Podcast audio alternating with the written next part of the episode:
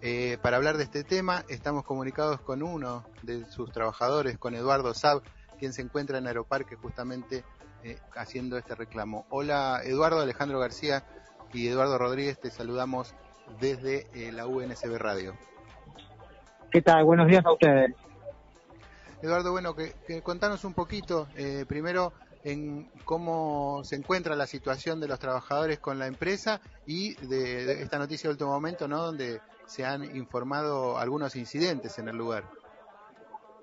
Mira, hoy nos movilizamos a Aeroparque nuevamente, son muchas las veces que nos hemos movilizado aquí a Aeroparque, porque bueno, nosotros estamos sin laburo hace un año y medio, este, el gobierno firmó compromisos en el Ministerio de Transporte y en el Ministerio de Trabajo, donde se comprometían ellos a la continuidad laboral y esto no ha sucedido nuestras familias, 3.000 familias están desesperadas. Pero aparte aparte de eso, queremos destacar que venimos a Aeroparque eh, a bloquear el check-in de la empresa Latam, porque parece mentira que este, en una situación donde el trabajador es en actas firmadas, eh, mientras tanto la empresa actúe con total impunidad, haciendo negocios en Argentina como si nada pasara.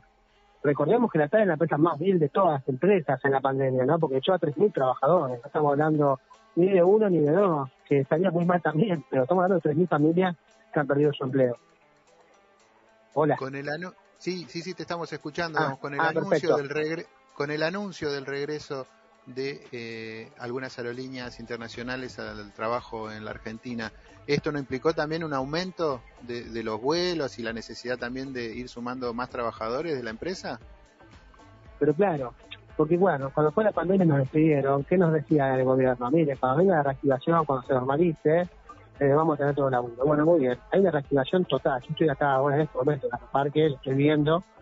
Es una reactivación que te diría que está por arriba de la media. ¿eh? Este, yo laburo hace 20 años acá en el hall y está repleto. Esta orientación de previaje que lanzaron desde el Estado eh, se ve que está funcionando porque está todo el mundo viajando y faltan manos. Nuestros compañeros de la aerolínea nos dicen que están agotados de laburo, que están totalmente superados, que hay saturación, es este porque los empleados no dan abasto, o sea, falta 3.000 familias que, no están trabajando. Bueno, hay que meterlas a laburar. el reclamo es muy, muy elemental, ¿no? Queremos llevar un plato de familia a nuestra familia. Eduardo, ¿cuántos son los trabajadores y trabajadoras involucrados en este conflicto? Mira, nosotros siempre hablamos de 3.000. Hay 1.800 que son trabajadores directos, efectivos de la CAM, pero siempre tomamos en cuenta a mil compañeros más que quedan terciarizados, pero terciarizados que también trabajan de forma directa para acá. Decir, en total son 3.000 familias afectadas.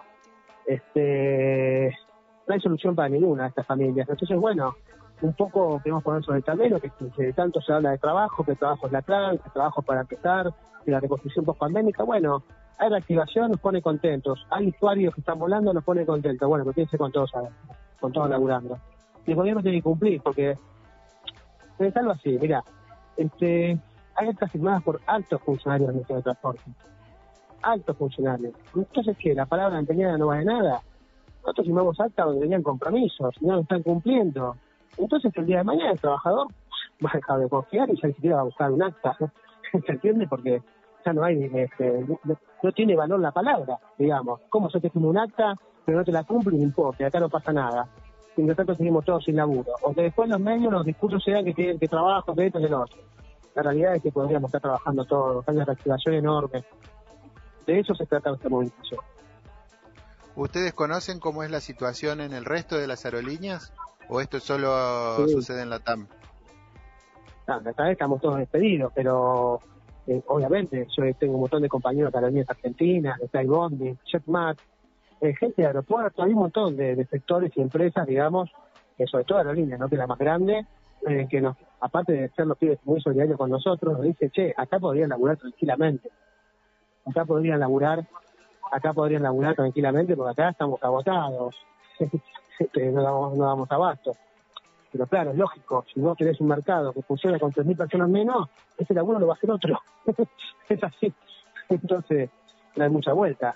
Estos pibes tienen que laburar. Son altas compañeras y compañeros, súper calificados. No puede ser que nos demos el, lujo de dejarlos en la calle, siendo que falta tanto en esto de reconstruir el país después de una pandemia tan, tan brutal, ¿no? Eh, estamos hablando con Eduardo Saab, un trabajador despedido de la empresa Latam. Eh, Eduardo, para ir finalizando, ¿cuáles son los pasos a seguir? ¿Tuvieron comunicación con el Ministerio de Trabajo, con el Ministerio de Transporte para eh, generar un, ámbito de diálogo donde vos decías ¿no? que había un compromiso de continuidad laboral, pero bueno, ¿de qué manera poder ir concretándolo? Nosotros, como no nos dan, viste, como nos, eh, como quien dice, nos llevan y traen, nunca nos terminan de decir nada, eh, decidimos cortar el check de la CAM y, mostrarle que no estamos, si hay impunidad empresaria, los trabajadores no vamos a reaccionar, porque estamos sin laburo. Ese fue el primer planteo.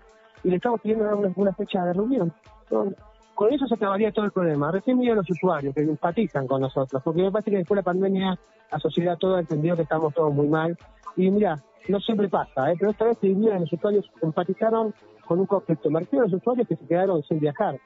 Bueno, ahí les dijimos a eso, miren, ustedes podrían viajar y salir desde el avión si nos atiende el gobierno. O sea, ya nosotros eh, estamos acá, pero porque no nos queda otra, no porque querramos que la gente no viaje.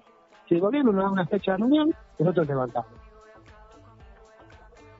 Bueno, Eduardo, eh, te agradecemos esta comunicación y esperemos que, que, se llegue a un, a un arreglo, un acuerdo y fundamentalmente ¿no? que, que todos puedan volver a sus puestos de trabajo. ¿eh? Muchas gracias por permitir esta comunicación eh, con la radio de la Unión Nacional de Clubes de Barrio. Al contrario, aguante esta radio. ¿eh? Muchas gracias por escucharme y darnos el micrófono, che. Un abrazo a todos ustedes. Bueno, ahí estábamos escuchando la palabra de Eduardo Saab, eh, trabajador de la empresa Latam.